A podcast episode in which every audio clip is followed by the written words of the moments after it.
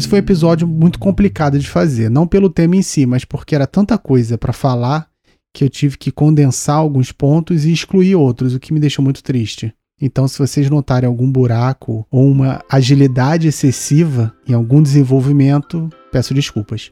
Lembrando que esse episódio e o próximo não fazem parte da série Temas que não se discutem, embora eles sejam muito importantes para se discutir e muita gente acaba negando ele, principalmente hoje em dia. Mas vocês vão ver, confere aí.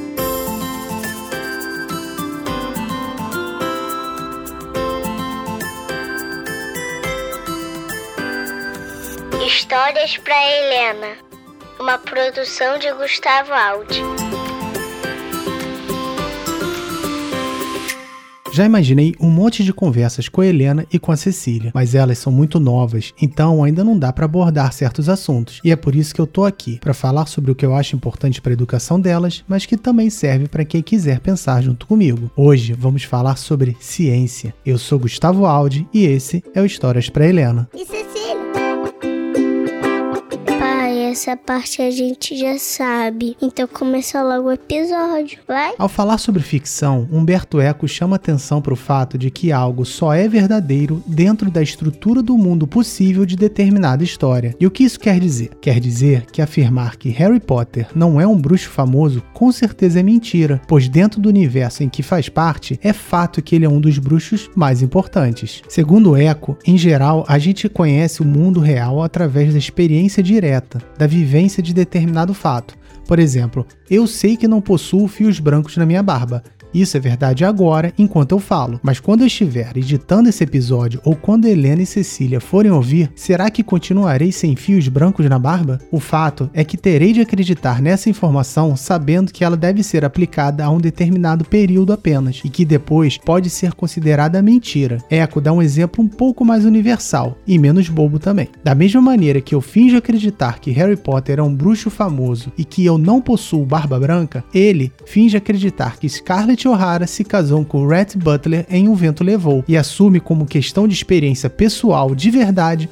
o fato de Napoleão ter se casado com Josefina. Só que noções históricas como o casamento de Napoleão Bonaparte ou o fato dele ter morrido em 1821 não ocorrem através de experiência pessoal. A gente não estava lá e só sabemos disso porque um professor nos disse ou porque lemos em algum lugar. A maior parte do nosso conhecimento não vem de observação direta, mas de fontes secundárias.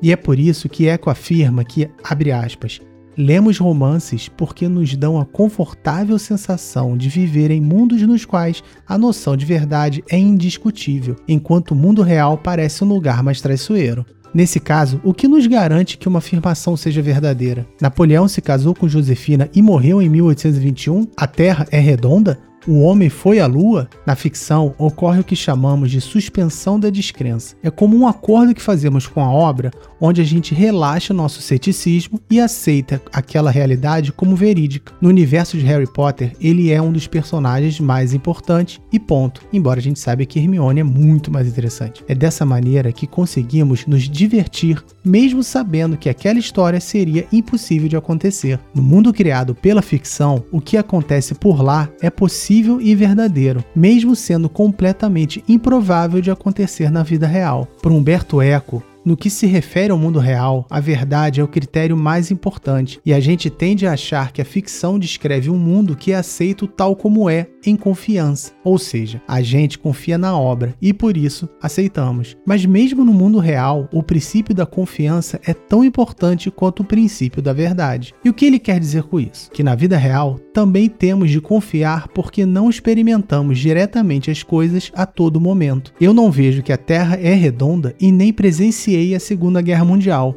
mas nem por isso eu duvido que sejam informações verdadeiras. Nesse caso, onde está minha confiança? Por que eu acredito que tal informação seja correta? Por um lado, na ficção, a gente relaxa para se divertir e assim aceitamos aquilo como verdade, mesmo com as limitações de tempo e espaço. Por outro, na vida, a gente tem a ciência. E não a ciência de maneira geral apenas, mas o método científico como ferramenta de validação de determinada informação. Para confiar em algo, é preciso entender como se chegou a tal conclusão. É claro que em determinado momento não vamos mais exigir conhecer o processo pelo qual aquela teoria passou, vamos simplesmente aceitar como válida. Mas para esse momento chegar, muitos outros fatores estarão relacionados, como adesão, competência, experiência, lógica e, pasmem, fé. Epa, peraí. Faz sentido trocar o termo confiança por fé?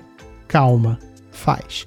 Mas só porque muitas vezes nossa confiança é cega e se baseia apenas na vontade. Nesses casos, acreditar em algo sem fundamentação lógica ou embasamento metodológico é simplesmente fé. E não há nada de errado nisso. Não conseguimos ficar a todo momento dissecando as informações que chegam a nós. O problema ocorre quando a gente aceita aquela informação com base na fé ou confiança cega e estruturamos todo um pensamento sólido e imutável sobre o assunto, quando na verdade deveria ser apenas uma noção completamente passível de ser alterada. As fake news são ótimos exemplos de aceitação com base na fé. Normalmente recebemos as mensagens de parentes e, como queremos muito acreditar que um familiar não nos enviaria informação falsa, aceitamos sem questionar. Claro que isso não ocorre apenas por causa da confiança cega. Também tem o viés da confirmação, que é essa tendência psicológica em que nos inclinamos a aceitar apenas aquilo que nos satisfaz ou que ilustra aquilo em que que queremos acreditar. É como um homofóbico receber um meme de WhatsApp afirmando que homossexualidade é doença. Ele acredita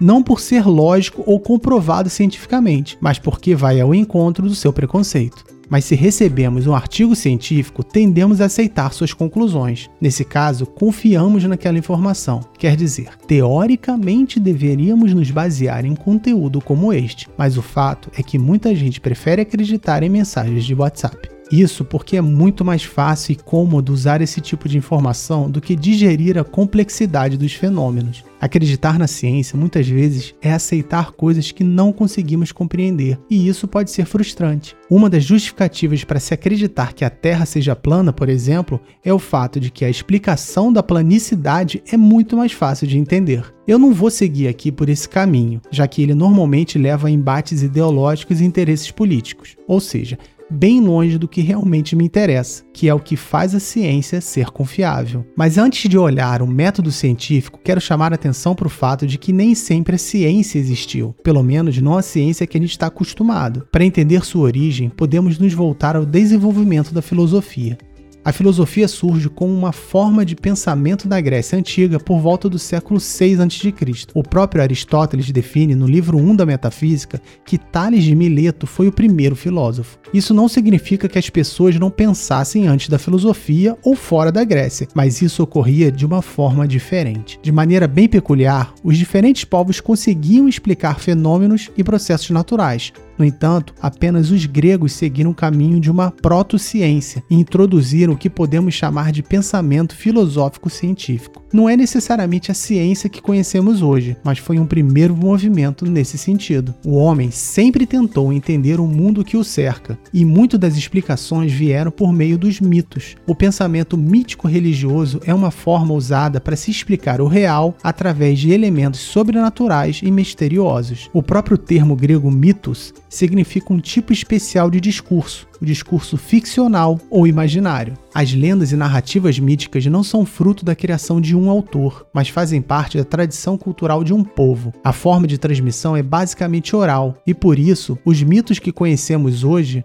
foram formados por uma cultura específica e registrados por autores famosos, como Homero e sua Teogonia. Como faz parte da tradição, da visão de mundo dos indivíduos de determinada cultura, o mito não precisa se justificar, não precisa se fundamentar e por isso não pode ser questionado. Ele pressupõe a adesão das pessoas, aceitação total. Ou o indivíduo é parte dessa cultura e aceita o mito como visão de mundo, ou ele não pertence a ela e o mito não serve para nada. É meio que ou você aceita ou está errado. Conhecendo o ser humano e seu potencial cognitivo, e não vamos esquecer a força da curiosidade, as explicações míticas não foram suficientes. Durante um bom tempo, elas serviram, mas não impediram que a insatisfação de determinados indivíduos surgisse e crescesse. Questionamentos e discussões começaram a aparecer. Grupos ou escolas se formaram para debater essas novas ideias. O conhecimento era gerado com base na troca de informação, investigação, análise e crítica conjunta. O filósofo nunca esteve sozinho.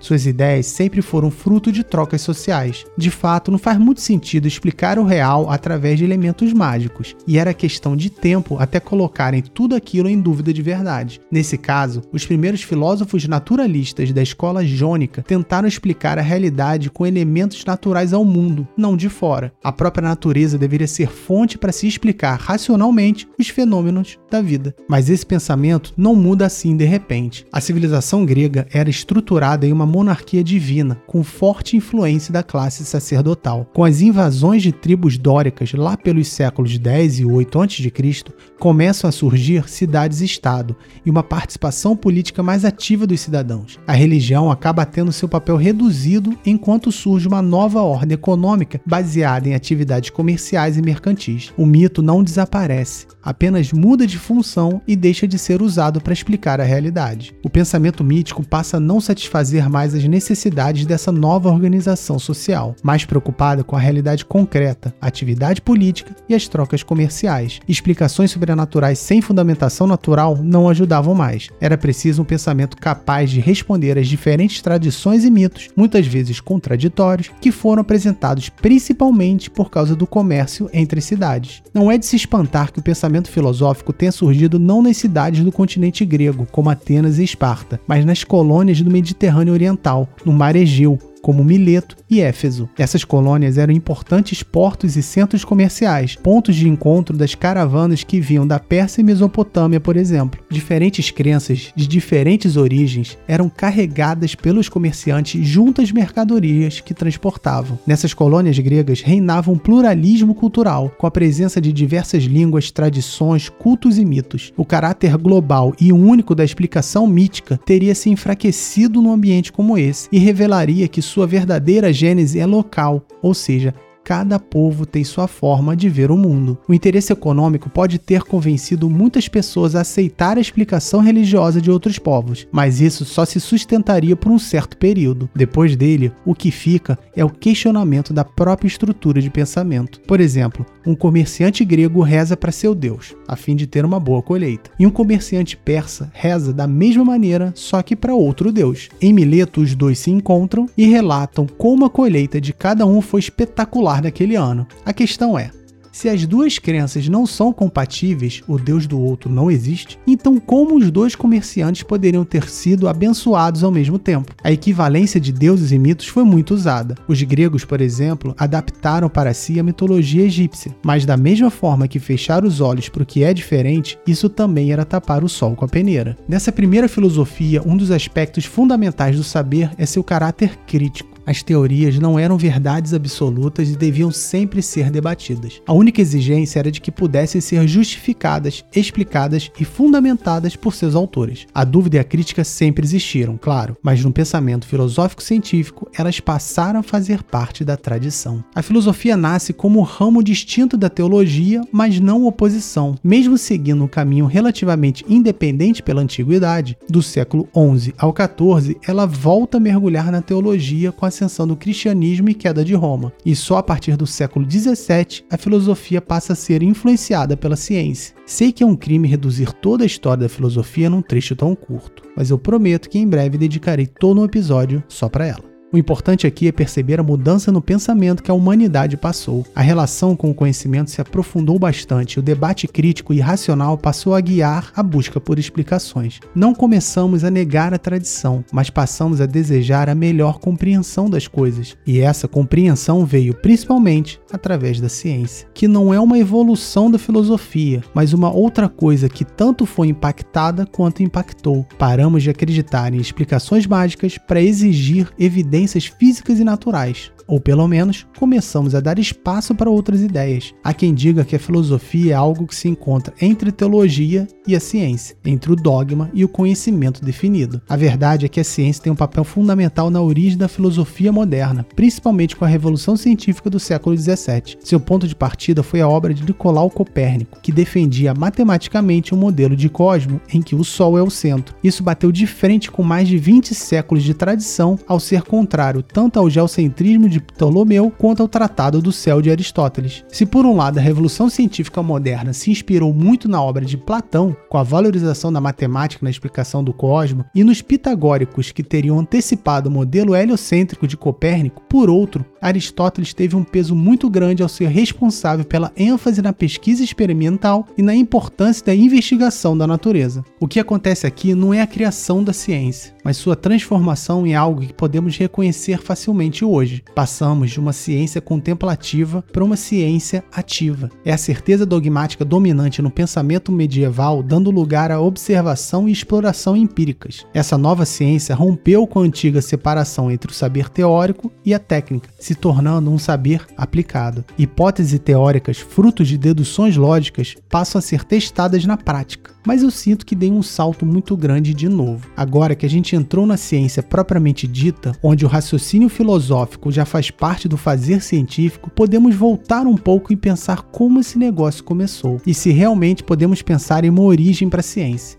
O termo ciência pode até ter uma origem bem definida pela modernidade, mas o fazer científico, enquanto comportamento ligado à busca por conhecimento, sempre fez parte da humanidade. Mesmo em sociedades primitivas fundamentadas pela superstição e magia, ideias eram desenvolvidas a fim de superar problemas. Os primeiros observadores do céu tentavam relacionar os padrões das estrelas a grandes eventos na Terra, como secas e enchentes. Na Assíria, por exemplo, observando-se a lua e as estrelas, era possível prever ou tentar prever se as mulheres teriam filhos do sexo masculino em determinado ano. Pra gente isso pode parecer doideira, mas interpretações desse tipo não eram visões em bolas de cristal. Elas foram conclusões de astrônomos habilidosos com base em observações e cálculos detalhados. Hoje, a astrologia é ridicularizada por muitos, mas diversas civilizações, inclusive a Europa Ocidental até o século 17, acreditavam que as pessoas estão integradas ao universo. A astronomia já bebeu muito da astrologia, ou seja,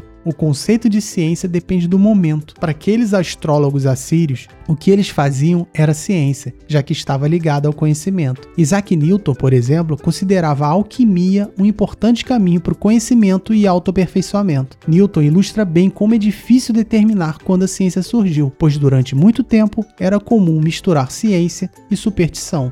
Uma das possibilidades de início da ciência pode ser a publicação do livro de Newton sobre mecânica e gravidade em 1687. Mas isso deixaria de fora nomes como Galileu e Kepler. Podemos então voltar mais um pouco e ir para 1543, quando Copérnico sugeriu que o Sol estava no centro e não a Terra. Só que assim excluiríamos o pensamento grego do século 6 a.C., que exerceu forte influência até o século 18. Mas se escolhermos Tales de Mileto como o primeiro cientista, que era um ótimo geômetro e chegou a prever a ocorrência de um eclipse, além de acumular com o título de primeiro filósofo, ainda estaríamos deixando de fora os babilônios, que desenvolveram técnicas complexas de matemática, registraram as estrelas e também fizeram previsões. Seus conhecimentos sobre o espaço formam a base da astronomia, e é graças a eles que o minuto tem 60 segundos e cada hora 60 minutos, que pode não ser a maneira mais fácil de contar o tempo, e até tentaram mudar durante a Revolução Francesa propondo um sistema mais racional baseado em 10, mas que foi logo abandonado. A gente pode ficar indo cada vez mais para trás e nunca encontrar uma origem para a ciência. Sempre teremos um antecessor ou algum povo que não deixou evidências suficientes de suas ações. Em todos os casos, estaríamos sendo injustos com alguém. E como não quero deixar nenhum descendente de Assírio ou Babilônio chateado,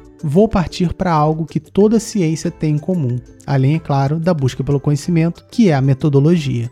É o método bem definido e explicado que nos dá a sensação de confiança que precisamos ter. Saber que algo foi elaborado com base numa metodologia científica, a princípio, dá a credibilidade de que aquelas conclusões fazem sentido. Francis Bacon foi um dos primeiros a tentar articular o que é o método da ciência moderna. No início do século XVII, propôs que a meta da ciência é o melhoramento da vida do homem na Terra e, para ele, essa meta seria alcançada através da coleta de fatos com observação organizada organizada e derivando teorias a partir daí, com forte influência do cientista árabe Al-Hazen, de 600 anos antes, e logo reforçado pelo filósofo René Descartes, o método científico de Bacon é composto por observação, hipóteses e experimentações para testar a veracidade. Se funcionam, os resultados devem ser enviados a pessoas do mesmo campo ou próximo a fim de encontrarem falhas ou comprovar a precisão da teoria. Mas nem sempre foi assim. A busca pela verdade, ou uma verdade pelo menos, sempre fez parte das civilizações. Aristóteles foi muito importante no que se refere ao processo de conhecimento, mas embora fosse um ótimo observador, ele confiava basicamente no pensamento e argumentação, sem fazer experimentações. Por isso, acabou interpretando muita coisa de forma errada, como ao afirmar que objetos maiores caem mais rápido. Ninguém foi contra ele, até Galileu contradizer essa ideia em 1590. Com base em Bacon, a gente pode identificar uma estrutura para o método científico, que obviamente não é 100%,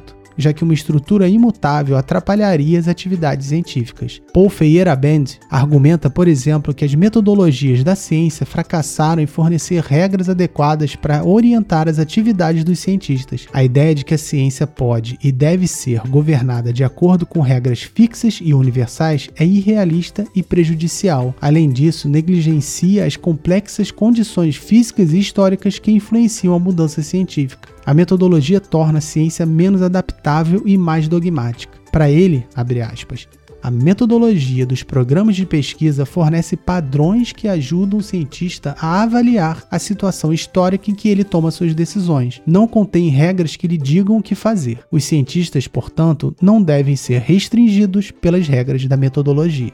De qualquer forma, a gente pode dizer que há um esquema geral, só que adaptável a cada área ou objeto. Tudo começa com um problema ou pergunta, seguido de uma hipótese de resposta da experimentação sobre a veracidade dessa hipótese e da conclusão com base nos dados adquiridos que pode gerar uma teoria nova ou fazer parte de uma já existente. Essa conclusão não necessariamente é final, já que o próprio cientista pode realizar adaptações, criando novas hipóteses ou adequando os experimentos, além, é claro, da influência da análise dos outros pesquisadores sobre o estudo. Esse é um ponto forte do método ser constantemente reavaliado. Nenhuma hipótese vira teoria automaticamente. Nisso, retomamos o caráter coletivo lá dos primórdios da filosofia.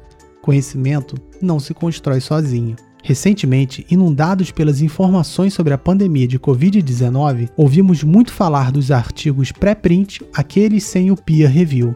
Isso nada mais é do que a revisão das conclusões do processo em si da pesquisa. Como disse J.R. Havetz, o conhecimento científico é realizado por um esforço social complexo e é obtido do trabalho de muitos artífices em sua interação muito especial com o mundo da natureza. Esse ciclo pode se repetir diversas vezes até encontrar um ponto estável. Não de verdade incontestável, mas sim de incapacidade de se provar o contrário. É interessante perceber que a ciência não busca a verdade, ela tenta se distanciar de ideias menos adequadas ao mundo. Segundo Karl Kepler, a ciência não prova que uma teoria está certa. Ela pode apenas desmentir coisas. As verdades, entre aspas, estão atreladas aos contextos e conceitos de um determinado período. Mudanças de pensamento podem gerar novas teorias, sem que a anterior esteja necessariamente incorreta. Por outro lado, às vezes, a gente está tão dentro de um contexto que fica difícil pensar diferente. Foi o que aconteceu com Copérnico que propôs uma nova visão de cosmos, mas não foi capaz de sustentar suas ideias em um ambiente totalmente centrado no pensamento aristotélico ptolomaico. Foram necessárias algumas décadas até Galileu conseguir comprovar a nova astronomia de Copérnico, mas que ainda assim levou um tempo para ser aceita. O interessante de acompanhar a história da ciência é perceber como as pessoas erraram, usaram conhecimento de forma pessoal ou politizada e ignoraram dados a fim de comprovar posicionamentos subjetivos ou de interesse de terceiros. Ou seja, é cheia de falhas e safadezas, assim como qualquer outra área do comportamento humano. Por isso, a gente tem sempre que olhar o todo, ou corremos o risco de tomar a exceção como regra.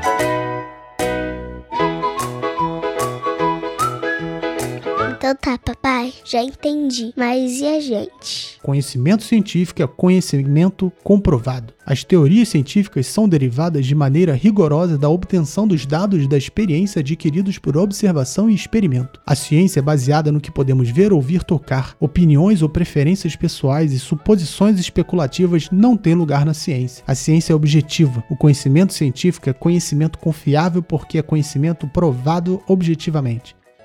Isso até parece um sonho, o sonho da imparcialidade e objetividade humanas. Essa primeira visão bem objetiva e irreal da ciência se tornou popular durante e depois da Revolução Científica do século XVII. O filósofo Francis Bacon e muitos outros sintetizaram a atitude científica da época ao insistirem que se quisermos compreender a natureza, devemos consultar a natureza e não os escritos de Aristóteles. As forças progressivas do século XVII chegaram a ver como um erro a preocupação dos filósofos naturais medievais com as obras dos antigos, especialmente de Aristóteles, e também com a Bíblia, como as fontes de conhecimento científico. Estimulados pelo sucesso dos grandes experimentadores como Galileu, eles começaram cada vez mais a ver a experiência como fonte de conhecimento. Essa nova visão que deu origem ao método científico não é ruim, já que estimula a objetividade. No entanto, ela acaba sendo impossível de se atingir, pois o ser humano é imperfeito e sempre será tendencioso. Mesmo a vida em um laboratório com todo aquele estereótipo científico-matemático de precisão dos dados e conclusões incontestáveis é passível de manipulação ou influenciável por tendências. O peso político, por exemplo, nas pesquisas é muito forte. O desenvolvimento da computação foi extremamente valorizado em meados do século XX por motivos geopolíticos. Mísseis teleguiados só seriam possíveis com placas eletrônicas cada vez menores. Por isso, o governo americano investiu pesadamente na indústria eletrônica. Até a vaidade impacta nos resultados de pesquisas. Há diversos casos de ocultação de dados a fim de manipular positivamente uma conclusão. Cientistas não satisfeitos com suas hipóteses estarem comprovadamente erradas omitem informação a fim de torná-las verdadeiras. Essa vaidade estaria ligada ao orgulho do pesquisador sobre o próprio trabalho, não admitindo estar errado. E isso ainda causa preconceitos na relação entre a ciência e outras formas de conhecimento, como se a ciência fosse o suprassumo da racionalidade. Mas como vimos, não é. E é por isso que eu chamo atenção aqui para vocês tomarem cuidado. A ciência é feita por pessoas, logo está suscetível a erros. Por outro lado, depois de passar todo o episódio praticamente enaltecendo a ciência, mesmo com suas falhas, ainda defendo a confiança nela, mas não uma confiança cega, como a fé. Inclusive, o diferencial da ciência é justamente saber que pode estar errada e por isso estará constantemente sendo avaliada. Esquecer sobre as incertezas da ciência transforma credibilidade e confiança em fé dogmática, como um amor cego ao processo científico. O problema é que muitas vezes a fé em si é tão alta que obscurece novas informações. A gente esquece que o cientista é, antes de tudo, uma pessoa e por isso está cheia de vícios também. Não é sadio colocá-lo no pedestal. Fazer isso cria uma aura mágica sobre a ciência que a eleva a um patamar perfeito, sem erros, divino. Uma visão errada que as pessoas possuem a respeito da ciência é seu suposto descolamento da cultura, e incluo aqui as pessoas leigas e os próprios cientistas. Tem um artigo de Thomas Kuhn que fala sobre as ciências naturais e as ciências humanas. Nele, o cara explica que as ciências naturais não estão isentas de interpretação ou da influência cultural. Como exemplo, ele trabalha sobre a afirmação de que o céu é independente da cultura e permanece sempre o mesmo para qualquer um. Nada disso. O céu para os gregos antigos é diferente do nosso. As taxonomias celestiais são sistematicamente distintas. Por exemplo, Enquanto para nós a Via Láctea é constituída por estrelas, os gregos a colocavam na mesma categoria dos arco-íris, estrelas cadentes e outros meteoros. E isso não é apenas diferença na classificação dos objetos, que no fundo permanecem os mesmos, mas é a forma como os observamos e interpretamos. Seus conceitos são compartilhados pelos membros da comunidade de geração em geração. Nesse caso, olhar o mundo inevitavelmente usa o conhecimento prévio desses conceitos, desses conjuntos de características Assim, o objeto em si nunca estará sozinho, pois a visão dele depende da bagagem cultural do observador, e isso, claro, interfere no modo como observamos e interpretamos os fatos. É por isso que verdades estão sempre mudando, não apenas por causa de novas informações, mas por causa dos diferentes contextos interpretativos. A ciência nunca fica parada, estacionada em afirmativas imutáveis, Ciência não é isso, muito menos é estar certa. Fazer ciência é tentar estar certo ou provar os erros e constantemente somar conhecimento, até chegar ao ponto de uma revolução. Nesse caso, fé na ciência é acreditar no processo, no método científico, não na norma vigente. E em momentos de anomalias é se preparar para as possíveis mudanças. O terraplanismo é uma anomalia na ciência normal que deve gerar uma crise e mudança de paradigma?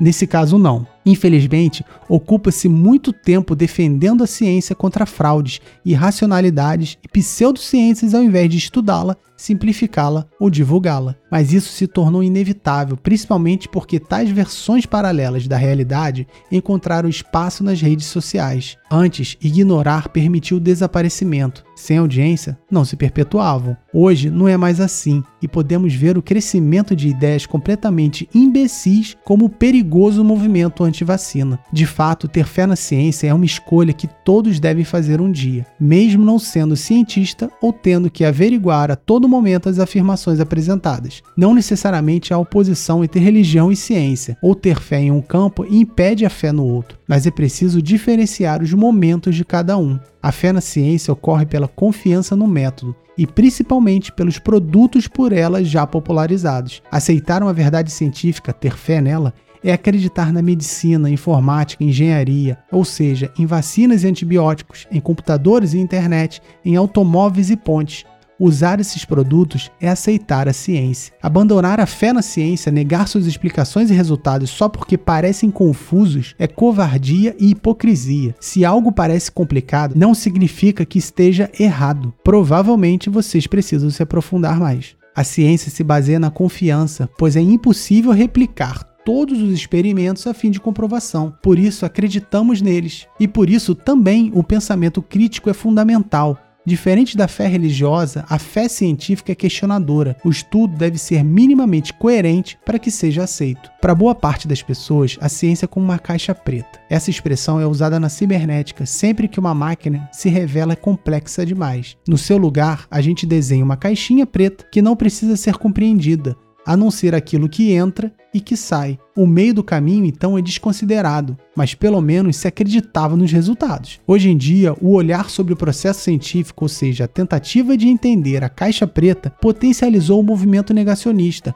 ao invés de estimular o estudo aprofundado. É mais fácil negar o resultado do que admitir que não entendeu ou não sabia. Por outro lado, há interesses políticos e ideológicos em negar certas colocações científicas. O fato de ir contra uma pauta pretendida já é motivo por descrédito. Sobre esses caras que desacreditam a ciência por questões pessoais e que não precisa ser político, não tenho mais nada a falar. A má fé ou teimosia impede qualquer tentativa de esclarecimento, mas aqueles que os seguem ou que negam a ciência por uma questão de ignorância ou inocência, aí sim há esperança. Tentar entender a construção científica é uma tarefa complicada, pois ela foge do lugar comum. De fato, é mais cômodo ignorar e mais fácil negar, mas não é o certo. Isso não quer dizer que a gente tem que aceitar e pronto. Acho que por muito tempo as pessoas fizeram isso e simplesmente ignoraram o processo para aproveitar seus resultados. Por isso que os dois profissionais responsáveis por tornar a ciência palatável os cientistas e os divulgadores científicos se acomodaram. Isso permitiu que figuras como gurus ideológicos e governantes boçais questionassem a ciência e crescessem em popularidade por causa disso. O processo científico de geração de conhecimento se baseia em uma metodologia racional, adaptável às peculiaridades tanto do objeto quanto da realidade cultural. Não há como refutar teorias ou fatos científicos com base em opiniões. Para se refutar a ciência apenas utilizando suas próprias ferramentas. Segundo o princípio de Durkheim King, nenhum fator isolado é suficiente para explicar o encerramento de uma controvérsia ou a certeza obtida pelos cientistas, ou seja, médicos afirmando que deram cloroquina ou ivermectina aos seus poucos pacientes e isso resultou na cura da Covid-19 em mais da metade deles, não chega nem perto de ser suficiente para inutilizar as dezenas de estudos feitos com milhares de pacientes ao redor do mundo seguindo critérios metodológicos rigorosos e sendo revisados por centenas de outros pesquisadores. Qualquer afirmação defendendo medicamentos comprovadamente ineficazes até o momento cai no campo não científico ou irracional, aquele dominado pela vaidade, interesses políticos, burrice ou ignorância, ou tudo isso junto. Por outro lado, a ciência não possui todas as respostas e ela nem se propõe a isso. Por isso, acreditar em eventos não explicados racionalmente não é errado ou perda de tempo. No entanto, não esperem por milagres, mas caso eles aconteçam, não deixem de aproveitar.